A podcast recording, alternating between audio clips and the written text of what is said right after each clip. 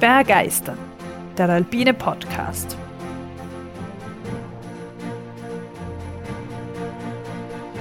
Wir tauchen ein in die Faszination der Berge und der Natur. Wir stellen euch die großen Abenteurer und Grenzgängerinnen vor. Wir bringen denkwürdige Momente und kulturgeschichtliche Hintergründe in euer Ohr. Wir wollen euch begeistern. Hallo an alle.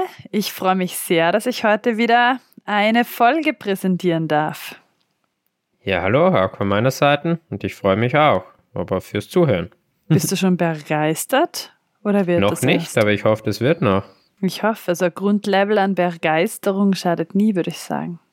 Ich bin schon ein bisschen, sagt man, unterbegeistert. Es sind Angespannt. doch schon wieder 14 Tage her seit dem letzten Mal. Mal. Stimmt. Na dann starten wir gleich, oder? Ja, bitte. Gut, ich starte diesmal mit einer Sage Mhm. aus einem gewissen Volkssagenbuch, das wir dann unten natürlich verlinken in den Show Notes.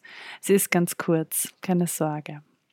In uralter Zeit lebte und herrschte in den wilden Schluchten und Tälern der rätischen Alpen ein Riesengeschlecht, das in unzugänglichen Felshöhlen hauste und sich vom Fleische des wilden Auerochsen und vom Mark des Bären nährte. Gruselig, gell? Unter diesen Riesen wuchs im Finchgau ein gar stattlicher Knabe namens, du hast schon erraten? Ja, Ortler. Ja, also, du kennst die Sage aus einem Kindersagenbuch, aber ich finde sie ganz, ja, eigentlich passt sie auch nicht für Kinder, aber naja. Ein stattlicher Knabe namens Ortler auf, der schon an Länge die höchsten Waldbäume überragte. Wo ihn diese im Gehen hinderten, riss er sie wie Grashalme aus oder trat sie wie ein Schilfrohr unter seine Füße. Als dieser Riese Ortler immer höher und höher wuchs, so dass er sogar die Häupter der umliegenden Berge überragte, schwoll in ihm ein solcher Hochmut, dass er die Welt unter sich mit verächtlichen Blicken musterte. Da stieg der Stilfser Zwerg aus dem Tal herauf, kletterte frech über Beine, Leib und Schultern auf das Haupt des Riesen, schlug dort übermütig einen Burzelbaum und sang munter drauf los. Ach, Riese Ortler, bist du noch klein, kleiner als das putzige Nörgelein. Du bist gewachsen so viel tausend Jahr, streckst deine Nase in den Himmel gar. Was nützt dir das, was nützt dir das? Der Stilfser Zwerg, der Nudelhopf, ist größer doch, ist größer doch, heroben da auf deinem Kopf. Schön gereimt, oder? Das verdross den Riesenortler sehr. Er wollte den boshaften Zwerg ergreifen und ihn in die Tiefe schleudern. Da fühlte er zu seinem Schrecken, dass er ganz steif und lahm geworden war. Arme und Beine versagten ihren Dienst. Wie er so über seine traurige Lage nachsann, erstarrte er gänzlich zu ewigem Schnee und Eis. Also kein Happy End, die Geschichte, aber die Entstehung eines sehr bekannten Berges. Vielleicht doch, wenn jetzt äh, der Klimawandel fortschreitet, dann vielleicht äh, wacht der Riese Ortler wieder aus seinem Schnee- und Eisstarre. genau. Aber also ich finde ja seine, seine Ernährungsweise, das scheint sehr gut zu funktionieren. Also der hat ihn doch, ja, groß und stark werden lassen. Also das war was, irgendwelche Ochsen und Mark von Bären. Auerochsen und Mark des Bären. Mhm. Ah, ja, na deswegen gibt es wahrscheinlich äh, bei uns kaum mehr Bären. Aber Das wird sein, das wird sein. Ja, der Riese Ortler war ein ziemlich arroganter. Das ist ein bisschen die Konklusio. ja, also wir reden jetzt heute über den, über den Ortler. Sehr schön. Ganz genau, es geht Cool. über den Ortler. Und genau, also die Sage kann man nachlesen, das habe ich unten verlinkt, aus einem Volkssagen aus dem Finchgau-Buch. Das wollte ich vorher noch nicht erwähnen, weil ich mir gedacht habe, dann ist es zu einfach für dich. Aber ist der Berg jetzt wirklich Du hast eh äh, Finchgau schon erwähnt. im gehabt, Text? also Zuerst nicht. dem- Zuerst habe ich nur gesagt, Text, das ist ein ja. Ja, Sagenbuch. ja. Hm, Ja, den Text kann ich nicht bearbeiten. Also, ich finde, der muss original bleiben, wenn ich schon sage, ich lese einen Text vor. Das, ja. Das hätte ja auch die Königsspitze sein können. Ja, ja, ja, das mit diesem Königlichen, darauf komme ich dann auch noch zurück, weil es ja Mhm. irgendwie König Ortler auch heißt und nicht Riese Ortler. Dazu kommen wir noch. Aber jetzt frage ich mich eh, warum ist der Berg wirklich nach einem Riesen benannt? Weil mit seinen 3899 Metern ist er doch ziemlich groß. Ist er nicht über 3,9, 3,905 oder so? 3899 steht im Internet. Okay, was ist das hier? Gibt es verschiedene Vermessungskriterien. Aha, über der Adria ist er 3,899 und über dem Meeresspiegel ist er 3,905. Das ist spannend. Ja, danke für den Einwurf, Tobias. ja, ihr habt das eben irgendwie im Kopf gehabt, dass er 3,9 und ein paar Meter ist. Ja. Witzig. Aber die Adria, ah, die Adria ist näher und deswegen bezieht man sich wahrscheinlich in meinen Quellen da. Ja, aber das, das andere da über dem Meeresspiegel und Meeresspiegel ist ein festgelegtes Meeresniveau. Ah, okay. Gut, also eigentlich in der Norm wäre 3905. Gut, dann nehmen wir das. Auch gut. Also man merkt die 6 Meter Unterschied jetzt wahrscheinlich nicht so. Glaube ja nicht. Ja, aber der Name ist eigentlich wahrscheinlich doch nicht nach einem Riesen benannt, haben jedenfalls oh akribische Forscher herausgefunden, die sich da mit der Herkunft des Namens befasst haben. Mhm. Und anscheinend gibt es einen bereits 1382 belegten Ortlerhof in Sulden und der Ortleralm drüber. Und da geht man davon aus, dass Ortl, der Hofname, einfach ein Kurzname vom damals wohl üblichen Namen Ortwin oder Ortnit war. Mhm. Aber vielleicht hat dort der Riese einfach nur seine Ochsen geholt zum Fressen. vielleicht. Aber also neben dieser Theorie und der Riesentheorie gibt es auch noch andere Theorien, wo man eben meint, dass der Berg eh älter ist und das nur der Name für den Hof ist. Und eine Sache, auf die ich da noch gestoßen bin, ist ganz lustig. Da heißt nämlich, dass das Wort Ortler etymologisch als Ableitung aus dem althochdeutschen Wort Ort zu deuten ist und das Wort Ort bedeutet Spitze. Mhm. Was finde ich von dem her lustig, dass ein Ort, also weil das Wort gibt es ja immer noch, irgendwie damals Spitze bedeutet hat. Vielleicht eine Spitze in der Ansammlung von Menschen. Hm. vielleicht, vielleicht. Oder damals hat man die ganzen Orte auf Bergspitzen gebaut. Naja. Na, aber es ist eher witzig, dass man da, also ähm, aber im Endeffekt, man weiß es nicht genau, dann was es, ist. Es ich meine, jetzt der Riese, okay, ist einmal ein bisschen außen vor vielleicht, aber die anderen zwei Geschichten. genau, aber wegen der Riesenstory habe ich mir jetzt irgendwie in der Rechtfertigungsschuld gesehen. Ja, ja ich mag die Riesenstory. Ich auch. So oder so, woher kommt dann die Bezeichnung Königortler? Weil eigentlich ist er ja sehr oft als Königortler bezeichnet und ja, König, ein Riese, ich meine, passt zwar auch beides in so eine Märchenwelt, aber ist wohl doch nicht ganz das Gleiche. Diese Bezeichnung Königortler ist bereits im frühen 19. Jahrhundert dokumentiert und das kommt wahrscheinlich daher, dass er eben auch damals als König der Ostalpen bezeichnet wurde. Mhm. Damals hat man nämlich die Berniner Gruppe zu den Westalpen gezählt, die man heute zu den Ostalpen zählt. Und nachdem die Berniner. Ah, okay, dann war ja, der höchste. genau nachdem die Berniner Gruppe eben jetzt in den Ostalpen ist, ist, sind dort die höchsten Berge der Ostalpen, aber damals galt eben der Ortler als König der Ostalpen. Weil der Piz Bernina ist ja, glaube ich, der äh, am weiten östlichst gelegene 4000er, oder? Der Alpen. Ja, das habe ich auch mal so gehört. Ja. Außerdem, was du bestimmt kennst, ist der König Ortler ja sogar in einem ganz bekannten Südtiroler Lied erwähnt, eben auch als König. Da fällt mir jetzt überhaupt nichts dazu ein. Haha. da gibt es eben dieses Bozner Bergsteigerlied, was in einer Strophe eben heißt. Wohl ist die Welt so groß und weit. Genau, so fängt das Lied an und dann gibt es eine Strophe, wo König Ortler seine Stirn hoch in die Lüfte reckt. Punkt, Punkt, Punkt. Das Lied ist von 1926 und was da ganz, ganz spannend dran ist, ist, dass in dem Lied eigentlich die Landschaft von Südtirol wunderbarst beschrieben wird, was es wo nicht alles gibt, vom Eisackfall und Salurner Klaus und Haunold und eben den Ortler und Schleern und Rosengarten und alles Mögliche. Aber nur der Name Südtirol wird nicht genannt, weil im 1926 Südtirol ja italienisiert werden sollte und man durfte gar nicht, also da irgendwie auf Deutsch ja, Südtirol besingen. Aber gerade deswegen möglicherweise hat sich halt so stark verbreitet und ist halt ein mega bekanntes Lied und da ist eben der König Ortler zu finden. Ja. Oder möchtest du da als Insider noch was hinzufügen? Wunderbar erklärt. Hätte, hätte glaube ich, kein Südtiroler besser machen okay. können. Oder Südtirolerin. Ja, ich finde es immer komisch, wenn man irgendwas, wem anderen was erzählt, der sich eigentlich besser damit auskennt. Das glaube ich nicht. Jedenfalls steht der Ortler im sogenannten Finchgau. Das ist im Westen Südtirols, nahe zur Lombardei und auch zur Grenze zur Schweiz. Warum ist der Berg jetzt so bekannt? Also Wir haben schon mal gehört, er war damals der höchste der Ostalpen und er war auch lange Zeit der höchste Berg der habsburgerischen K- und K-Monarchie. Ja, hm, war halt so, denkt man. Aber daher ist auch seine Besteigung damals von Erzherzog Johann von Österreich persönlich in Auftrag gegeben worden, dass dieser höchste Berg der Monarchie ja bitte zu besteigen ist. Und da ist ziemlich viel Aufwand und Geld natürlich auch reingeflossen. Er hat dann einen Beamten, also kein Bergsteiger, sondern einen Beamten mal beauftragt, den Johannes Gebhardt, dass er diesen Auftrag für ihn erfüllt. Und das ganze Projekt ist dann im Jahr 1804 ernsthaft gestartet worden. Also schon damals, vielleicht in ein bisschen anderem Ausmaß, weil wir in Folge 1 vor allem auch über dieses Bergsteigen als nationales, ja, als irgendwie nationale Identifikation und Ruhm oder eigentlich auch in der Folge 14 war das, über Willow Welzenbach und seine Erlebnisse am Nanga Parbat gehört haben.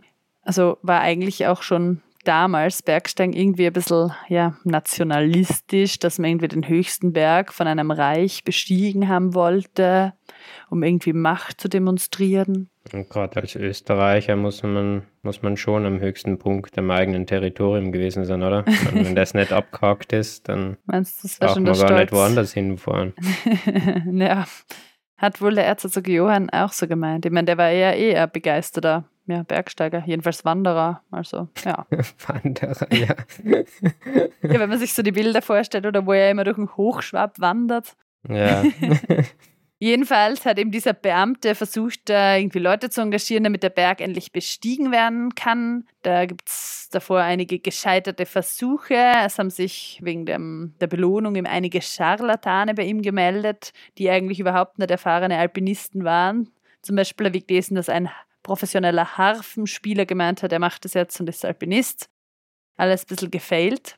Ich finde es schon cool, dass du den Scharlatan nennst. Ein, ein sehr in die Zeit passendes Wort. ja, war damals so, genau.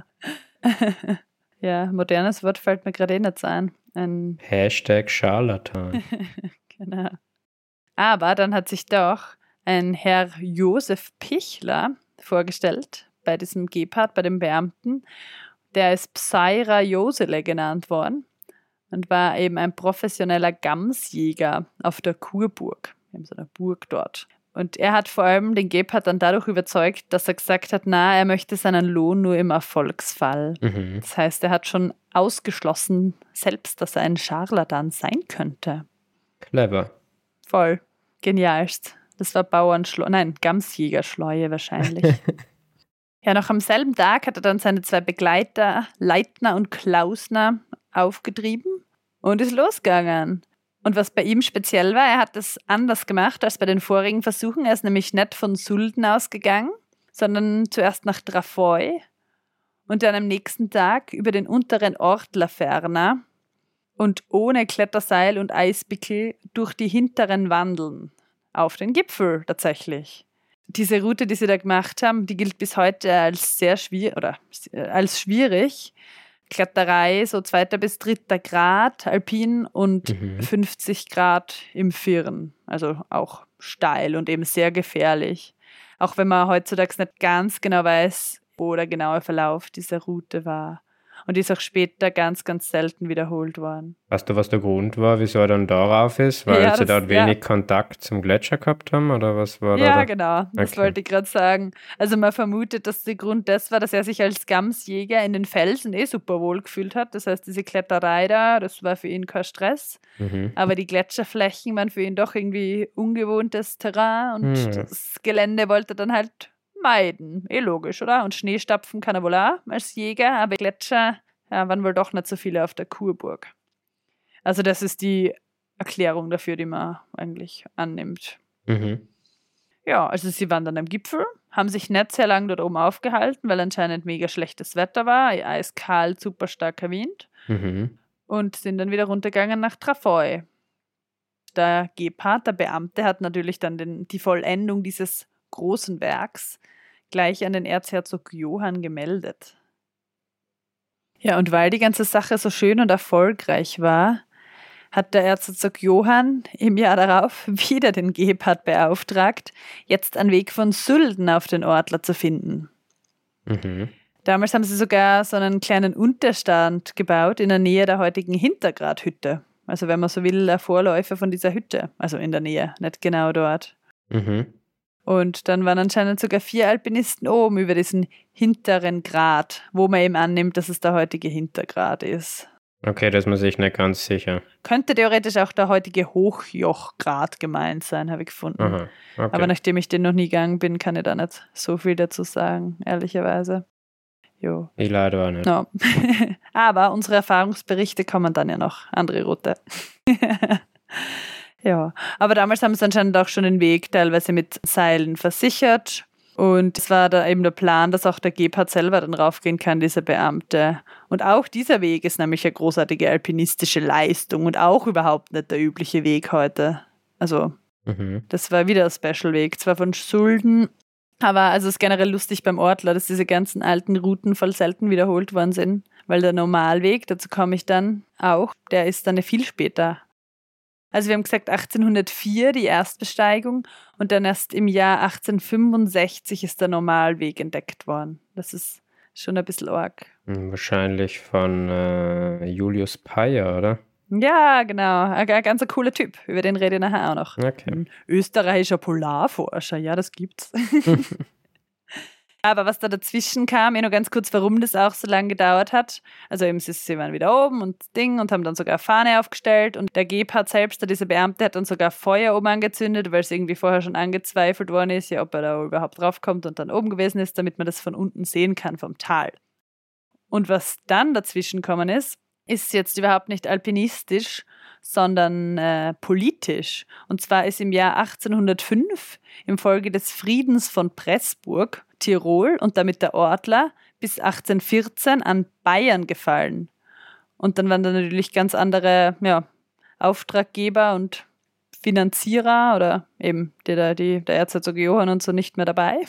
Und dann war das plötzlich nicht mehr so interessant, die ganze Geschichte. Mhm. Okay. Aber es war ja nicht so lang und dann 1834 waren es dann wieder oben. Und was da ganz lustig ist bei der Besteigung, die ich jetzt nicht länger ausführen möchte, ist, dass sie damals schon wieder den Josef Bichler, also den Psaira Josele, als Führer genommen haben, weil der so erfahren war. Und der war schon 70 Jahre alt, Mhm. was ja für damals irgendwie fast noch älter war. Ja, aber er ist mitgegangen. Danach war aber wieder circa 30 Jahre niemand oben. Und das wird erklärt dadurch, dass die namhaften Alpinisten damals sich eher auf die 4000er konzentrierten, weil es halt irgendwie cooler war als so. Und ich hab gedacht, dass der äh, das Psaira Josele gestorben ist und dann niemand mehr gewusst hat, wie man raufgeht. Marsch, ja, vielleicht war das echt der Mitgrund. In jedem Fall, was wir vorher schon kurz angeschnitten haben, da im Jahr 1865, am 4. September, war eben der Julius Peyer oben, geführt von Johann Pingerer. ich glaube, man sagt äh, Pingera. Von Johann Bingera. Dankeschön, Südtiroler Insider. Ja, und diese Besteigung mit dem Julius von Peyer war die erste Besteigung auf dem heutigen Normalweg. Und abgestiegen sind es dann nach Trafoi, das heißt, das ist eigentlich auch die erste Überschreitung des Ortlers so Hm, okay, nebenbei mal passiert. Und der Julius Bayer hat dann eben auch eine detaillierte Karte vom Ortler gezeichnet, weil der war neben tausend anderen Jobs auch Kartograf und Mhm. Alpenforscher und der konnte das. Also kurz machen wir einen Mini-Exkurs zu diesem Julius von Peyer, weil das ist eine ganz spannende Person. Und ich muss jetzt zugeben, ich habe das erste Mal von ihm gehört, weil es in Graz eine Peyer-Weibrecht-Straße gibt. Gerade extra nochmal nachgeschaut, wo die liegt. Also da so Richtung Westen raus für alle Grazer. So kann man mit dem 39er hinfahren, mit dem Bus. Okay, also wenn in den nächsten Tagen der 39er Bus immer gerammelt voll ist, dann weil alle Dann Graz die, die Straße anschauen. Genau. anschauen. Aber es gibt anscheinend auch eine Peierstraße in Wien oder Bar, glaube ich, sogar in Wien. Ah, okay. Und in Mödling, glaube ich. Dann könnte man dort da Naja. hinfahren. In jedem Fall dieser Julius Johannes Ludovicus Peyer, dann seit 1876 auch Ritter von Bayer genannt werden darf, ist im Jahr 1841 in Teplitz-Schönau, das ist in Böhmen, geboren und im Jahr 1915 in Veldes, das ist das heutige Bled in Slowenien, gestorben Mhm. also in der Habsburger Monarchie.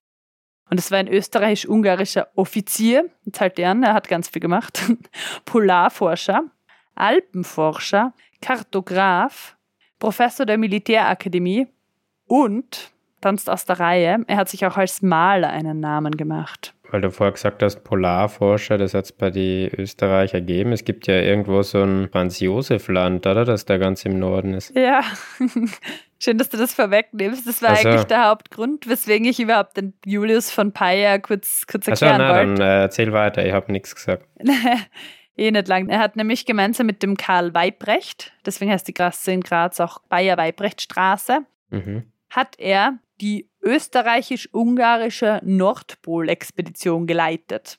Die ist vom Jahr 1872 bis 1874 erfolgt. Also die waren da zwei Jahre lang in den arktischen Gebieten unterwegs. Mhm. Und dabei wurde eben unter anderem die arktische Inselgruppe Franz Josefsland entdeckt. Ah, okay, also der hat das Franz-Josef-Land entdeckt. Genau. Natürlich gleich treuer Offizier und Staatsmann, wie er war, nach einem österreichischen Kaiser benannt. Ja, bei uns in der Arbeit hängt so eine Weltkarte und da ist mir das schon immer aufgefallen, wenn man da schaut, dass da im Norden oben das Franz-Josef-Land ist. Und das habe ich mir interessant gefunden, dass ja, die Österreicher da wohl raufgefahren sind. Ja, finde ich ja witzig, gell? das traut man dann nicht zu. Naja, und weil ja der Weg vom Mittelmeer aus schon ein bisschen weit ist, oder? ja, stimmt. Ja, ja, trotzdem.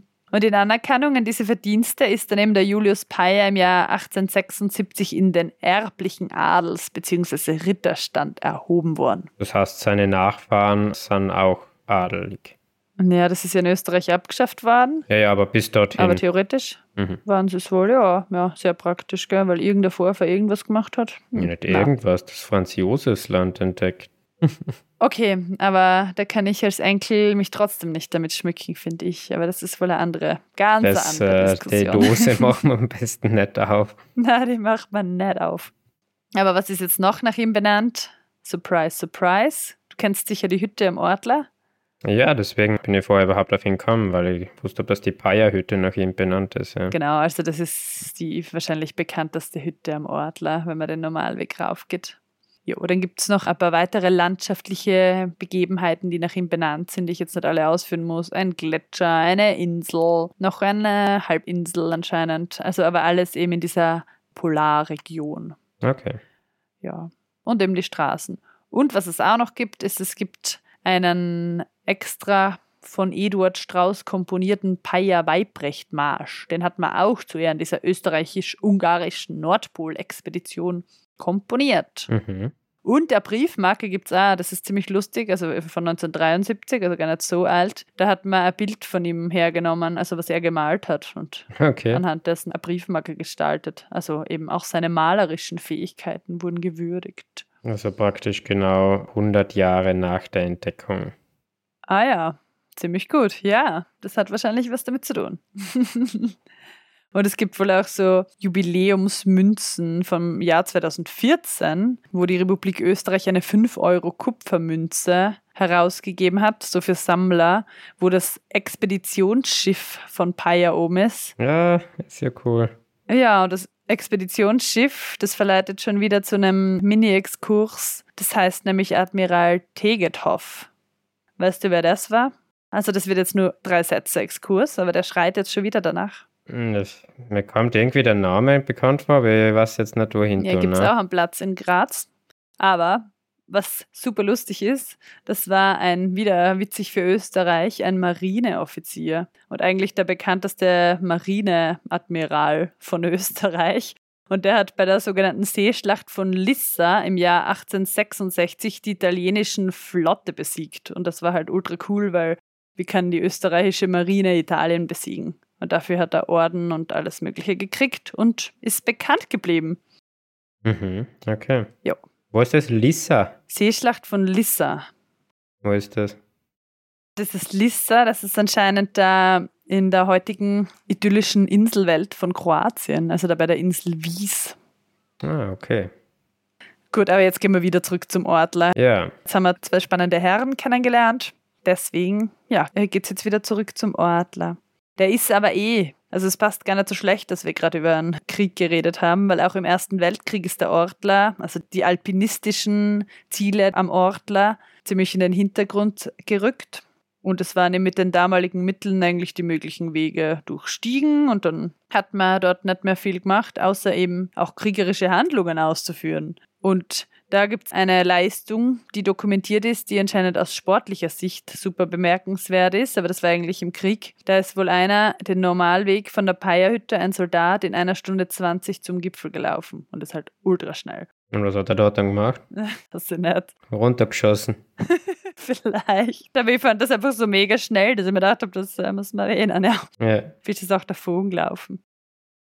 Was am Ortler noch mega auffällt, das wirst du sicher bestätigen können, ist die ultra super imposante, riesige Nordwand. Ja. Ja, erschwärmt. Die ist 1200 Meter hoch und damit die höchste Eiswand der Ostalpen. Und es war dann eben nach dem Krieg auch das letzte ungelöste Problem am Ortler. Mhm. Jetzt kannst du vielleicht denken, wer das versucht haben könnte. Wir kennen ihn aus Folge 14 und er ist der Eispapst. ja. Willow. Ja, unser Freund. Genau, Willow Welzenbach und Willy Merkel haben das versucht, aber das ist leider gescheitert. Okay. Und dann sind am 22. Juni 1931 Hans Ertl und Franz Schmidt in 17 Stunden durch die Nordwand gestiegen. Mhm. So, dann war das Problem mal gelöst und dann ist auch bis 1956, also sehr lange Zeit, niemand mehr durchgegangen. 1963 ist dann eine neue Route durch die Nordwand gefunden worden von Holl und Witt. Die ist deswegen jetzt erwähnenswert, weil sie bis heute als eine der schwierigsten kombinierten Routen der Ostalpen gilt. Mhm. Klassiker, wenn man drauf steht. Und ja, außerdem hat dann der Dieter Drescher die erste Alleinbegehung der Ertelführer gemacht. Mhm. Und dann im Juli 1964 durchstiegen Reinhold und Günther Mesner direkt den damals noch bestehenden Hängegletscher der Nordwand. Okay. Also ja, sind einfach drüber. Auch nicht zwei Unbekannte. Weil du vorher gesagt hast, dass die Erstbesteiger 17 Stunden durch die Nordwand braucht haben. Der aktuelle Geschwindigkeitsrekord durch diese Nordwand, der liegt bei knapp unter drei Stunden Uh, und wurde äh, erst kürzlich, äh, letztes Jahr, 2021, von Jonas Heinz, einem talentierten jungen Südtiroler Bergsteiger, aufgestellt. uh, okay, ja, da hat sich einiges getan. Und das bergauf, weil bergab, das wollte ich jetzt auch noch erwähnen, gibt es mittlerweile sogar Skibefahrungen. Voll arg, oder? Boah, das ist echt Sache. Ja, nämlich durch Jeschke und Burtscha 1969, aber die haben mehrmals abgeseilt. Mhm. Und dann im Jahr 1982 ist dem Andreas Orgler die erste durchgehende Befahrung geklungen. Mhm. Okay. Also ultra arg, oder? ja. Also man hat, wie es eh immer so ist, halt neue Herausforderungen gesucht und dann kommt man halt auf solche Ideen. Der Normalweg ist übrigens schon im Jahr 1880 erstmals im Winter begangen worden. Mhm. Also dieses sonst übliche, ja, dann machen wir halt die erste Winterbegehung, war schon schneller mal erledigt. Ja. Heute gibt es eigentlich viele Wege auf dem Ortler. Witzig ist eben, dass die alten Wege eigentlich sehr selten nur mehr gemacht werden, außer eben diesen Normalweg über die Peierhütte. Aber das ist ja auch nicht, nicht der früheste gewesen. Und dann ist eben noch bekannt der Weg über den Hintergrat oder von Trafoi, über die Trafeuer Eisrinne. Das ist eigentlich so der üblichste Weg im Winter mit die Ski. ja, im Frühjahr, ja. Ja, im Frühjahr. Voll, wenn man von Winter redet, redet man da ja von Frühjahr. Da können wir dann kurz vielleicht was erzählen, so ein paar Eindrücke. Was am Ortler auch auffällt, und deswegen erkennt man das ja auch auf Gipfelfoto, haben wir doch vor kurzem gesehen, oder? So ein Foto auf Insta, das heißt der Ortler.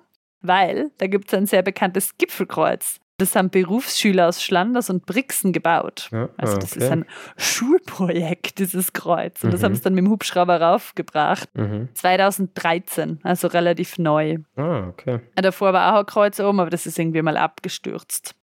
Und noch davor, das ist, zeigt mal wieder dieses Nationalistische am Bergsteigen, wurde eine Habsburger Fahne 1888 oben gehisst und eigentlich sollte sogar ein Kaiser Franz Josef Obelisk oben angebracht werden. ja, Und der Sphinx? fast. Aber das wollten damals wohl die alpinen Vereine anscheinend irgendwie nicht.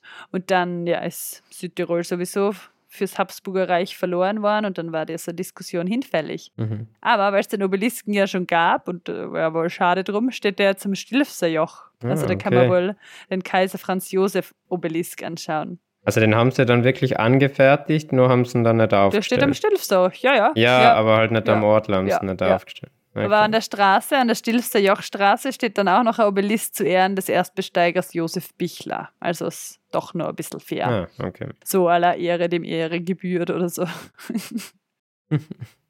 ja, nachdem wir jetzt die Besteigungsgeschichte dieses märchenhaften Berges und ja, seine Entstehung, die sagenhafte Entstehung kennengelernt haben, habe ich gedacht, dass sie wieder mal kurz alle Leute, die zuhören, auf eine Bergtour mitnehmen. Also, ja, holt eure Ski aus dem Keller, es ist nämlich Frühling. Schmiert euch gut mit Sonnencreme ein, packt unbedingt die Haarscheisen ein und dann würde ich sagen, starten wir, oder? Also mindestens 30er. Sonnencreme, ja, mindestens. Na, 50er würde ich sagen, im Frühling, am Schnee, im Gletscher. Aber wir haben ja schon ein paar Skitouren gemacht, wir sind ja schon haben vorgebräunt. die Bräune, das stimmt. ja, also, nach ausführlicher Lektüre eben von dieser vorher erzählten Sage und genereller Tourenplanung haben wir uns an diesem besagten Frühlingstag auf den Weg nach Trafoi gemacht, zum dortigen Wallfahrtsort Dreibrunnen. Dort angekommen ist man schon einmal geblendet von den ganzen Schnee- und Eismassen, weil die einem super schön ins Tal entgegenleuchten. Also da sieht man schon mal rauf in den Schnee und ja, den erstarrten Riesen in seiner fast ganzen Pracht. Und eben kurz davor sind wir noch durch das frühlingshaft grüne Finchgau gefahren mit den vielen Apfelblüten und es war echt ganz eine Marellen. andere Welt. Und Maröllen, ja, Finchgau Maröllen, stimmt, die sind auch bekannt. Also ein riesen Kontrast. Auch die gegenüberliegende Straße aufs Stilfserjoch mit den ganzen Kehren rauf, die sich auf die sonst eigentlich autofreien Hänge hinaufschlängeln, haben natürlich Aufmerksamkeit erregt. Straße war aber noch zu, weil natürlich noch Schnee war. Ja, was auch cool war, ist, dass wir gleich am Parkplatz einige Ortler Besteiger des aktuellen Tages getroffen haben, die dann von der Schönheit geschwärmt haben und, weil es super heiß war, hm, Hashtag Klimawandel, sich im Bach unten erfrischt haben. Ja, kannst du dich erinnern, oder? Kann ich mir sehr gut erinnern, Ja, ja. dann gehen Mir war weit. auch heiß. Es war ja eben in diesem strahlenden Sonnenschein sind wir dann gestartet durch einen steilen Waldhang ungefähr 600 Höhenmeter hinauf zur Bergelhütte. Ab und zu haben wir eben die Ski über steinige oder grasige Stellen tragen müssen und der Schnee ist eigentlich gefühlt direkt unter unseren Skiern weggeschmolzen, wie ein Eis in der Sauna. ja, aber das kitschig schöne Wetter hat sich dann auch auf der Hütte gelohnt, weil da haben es sogar Liegestühle draußen stehen gehabt, wo wir einige Stunden verbrachten. Die Hütte hat pandemiebedingt erst gerade wieder geöffnet gehabt und anscheinend hat demzufolge der Hüttenwirt auch super Freude gehabt, wieder mit Gästen zu reden und so haben wir sehr viele Details über den Berg und seine Besteigungsmöglichkeiten netterweise erfahren dürfen. Dann am Nachmittag ist doch noch etwas sehr Aufregendes passiert. Weißt du, was ich meine? Ja, natürlich. Eine Lawine. Hast du das gedacht? Aber nicht auf die Hütte. Nein, Gott, nein. Na, wir haben plötzlich einen Lärm gehört und dann sind wir auf die andere Seite der Hütte gerannt. Dort ist eine riesige Lawine über den Hang herabgestürzt. Genau an der Stelle, die wir am folgenden Tag queren wollten. Ja, und der Wirt hat ganz ruhig gemeint, ja, das passiert alle paar Tage mal. genau, das wollte ich gerade sagen. Wir voll beeindruckt und voller Respekt irgendwie vor dieser Naturgewalt. Und ja, so, ja, ja, das ist im Frühling normal. Ich meine, deswegen steht die Hütte wohl da, wo sie steht und nicht woanders. Trotzdem sehr eindrücklich. Also, ich habe noch nie so große Lawine so nah gesehen. Und es hat uns ein bisschen daran erinnert, dass es wirklich wichtig ist, dass man so eine Stelle wie eben die dann dort am nächsten Tag früh queren sollen. Bei kalten Verhältnissen. Was meinst du mit früh, Barbara? In der Dunkelheit. ja, da, wo es noch kalt ist. ja, der Abend dann in dieser urigen Hütte ist dann weniger spektakulär verlaufen, aber super schön und unterhaltsam. Dort gibt es nämlich keinen Strom. Oder vielleicht gibt es mittlerweile Strom, dann will ihm nicht Unrecht tun. Und kein fließendes Wasser. Dafür gibt es aber Kerzenschein. Und bei uns gab es auch russische Gitarrenklänge, weil da zufällig ein russischer Bergsteiger war.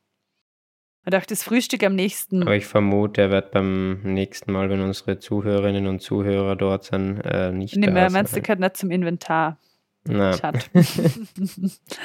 ja, auch das Frühstück am nächsten Morgen ist dann im Kerzenschein erfolgt und dann sind wir doch gut gestärkt gestartet, um den vorher eben beschriebenen Hang mit den ganzen Lawinenbrocken zu queren.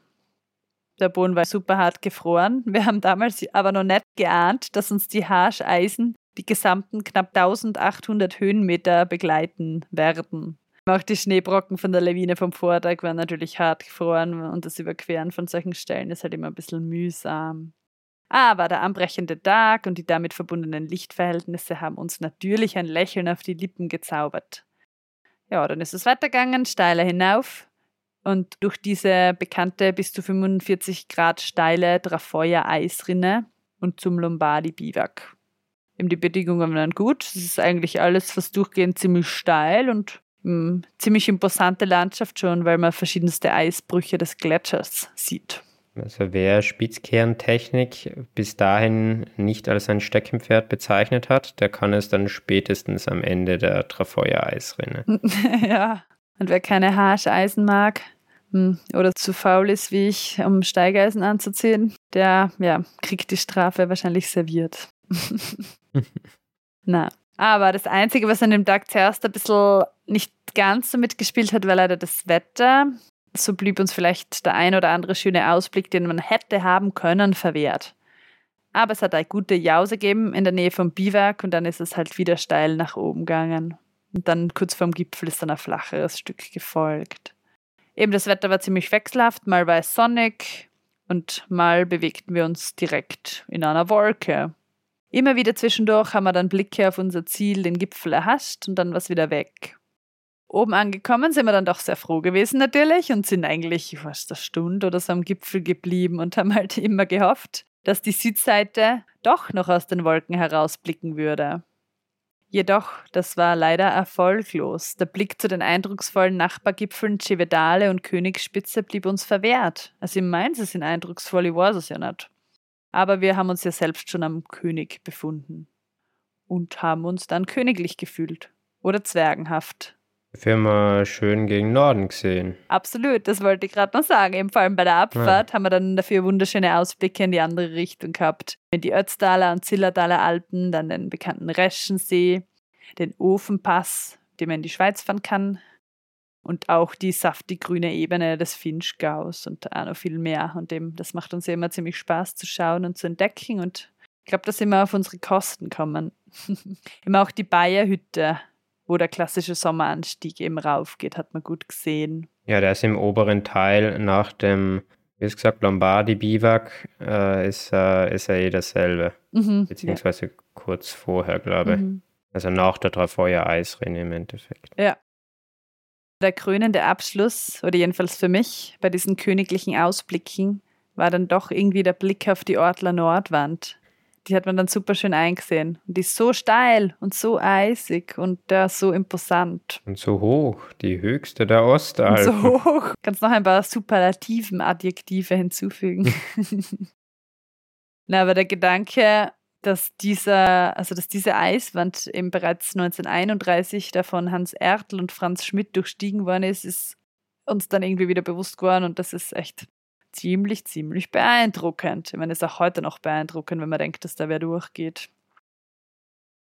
Die weitere Abfahrt ist dann eigentlich problemlos verlaufen. Bei der Hütte haben wir uns noch ein Wegbier geholt und dann sind wir so einen steilen Graben runter und dann in den Wald haben ein bisschen mit der Ballatschenzweigen gekämpft, aber sonst würde ich sagen, war es ganz okay. Und das Wetter ist dann auch immer schöner geworden. Dann waren wir wieder unten am Parkplatz. Beim Bach. Beim Bach zum Baden. ja, und unser Resümee: königlicher Tag, königliche Tour und königlicher Berg. Ja, das gefällt mir. Das ist gut. ja, ein bisschen dick auftragen da, gell? ja, es passt schon. Gut, also das war jetzt mein Bericht über die Besteigung des Ortlers. Damals und heute. Fällt dir noch was ein? Möchtest du noch was dazu sagen, Tobias? Mhm. Also ich kann es nur jedem empfehlen, dort in das Gebiet zu gehen, auch wenn es jetzt nicht vielleicht der Ortler ist. Äh, ich glaube, man hat auch von unten schöne Ausblicke. Und natürlich, wer den Ortler besteigen will, dann sowieso. Wie gesagt, das ist eine echt eine tolle Skitour im Früh, also im Spätwinter oder im Frühjahr. Mhm.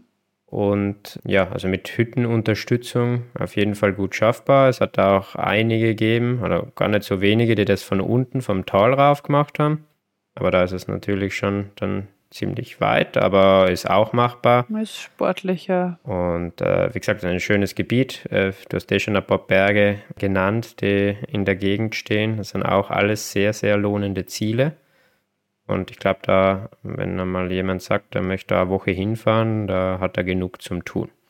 Na, bestimmt. Das ist halt, jetzt haben wir uns auch da den ehemals höchsten der Habsburger Monarchie und prominentesten rausgepickt. Aber ich meine, die daneben, äh, logisch, mega schöne Berge. Ich meine, ich glaube, du warst da eh schon in der Gegend, nur ich halt vorher nicht. Ja, leider nicht so oft. Es ist dann doch wieder weit zum Fahren, ja. Ja. Magst du noch was sagen? Na, sonst habe ich dem nichts hinzuzufügen. Ich finde es äh, sehr cool. Also vor allem die Riesengeschichte hat mir sehr gefallen. ja, aber dachte, das Sage muss mal rein. Ja. Wie gesagt, ich hoffe, der schlafende, eingefrorene äh, Riese erwacht nicht doch noch zum Leben, weil, ja. wie du gesagt hast, der soll nicht so sympathisch gewesen sein. Ich weiß nicht, was dann. Ja, voll hochmütig. Ja, was er dann mit uns macht, wenn er schon die Ochsen und Bären verspeist hat. Schied und Geher sind besonders gut, glaube ich. Jetzt sind genauso zäh wie ein Bär. Ja. ja, passt. Also in diesem Sinne frieren wir die Geschichte ein ja. in der Nordwand und verabschieden uns von unseren lieben Zuhörerinnen und Zuhörern. Ja, vielen Dank. Und ich hoffe auf Begeisterung bei euch ein bisschen. Also ich bin jetzt wieder aufgefrischt, bin wieder begeistert und hoffe, dass ich die nächsten 14 Tage jetzt wieder auskam. ja, wunderbar. Vielen Dank, Barbara, und vielen Dank an alle Zuhörerinnen und Zuhörer fürs Dabeisein, fürs Zuhören und wird uns freuen, wenn ihr auch beim nächsten Mal wieder dabei seid, bei der nächsten Folge. Vielen Dank. Ja, danke schön und ciao, bis bald. Ciao. Vielen Dank an alle, die uns schon bewertet haben auf den diversen Podcast-Plattformen, entweder mit Sternen oder in Form von Rezensionen. Würde uns freuen, wenn dann noch ein paar mehr dazukommen. Und wenn ihr am Laufenden bleiben wollt, Abonniert uns auf unseren Social Media Kanälen auf Facebook oder Instagram. Alle Infos sind gebündelt auf unserer Website. Dort findet ihr diverse Links zu unseren Profilen, zu den diversen Podcast-Plattformen und auch zu den Folgen auf YouTube. Wenn wer öffentliche Kommentare zu den Folgen abgeben möchte, dann bitte unter dem entsprechenden Video auf YouTube private Rückmeldungen natürlich immer gerne an unsere E-Mail-Adresse kontakt.begeistern.com. Und natürlich besonders sind wir interessiert, was den Bergsteigen für dich ganz im Speziellen ist. Nimm deinen Gedanken auf und schick uns die Audiodatei an ich.bergeistern.com und dann spielen wir es in einen der nächsten Folgen ein. Dankeschön! Diesmal bedanken wir uns beim Hans, einen sehr erfahrenen Bergsteiger, für seinen Einspieler. Vielen Dank, Hans. Bergsteigen ist für mich ein Naturerlebnis.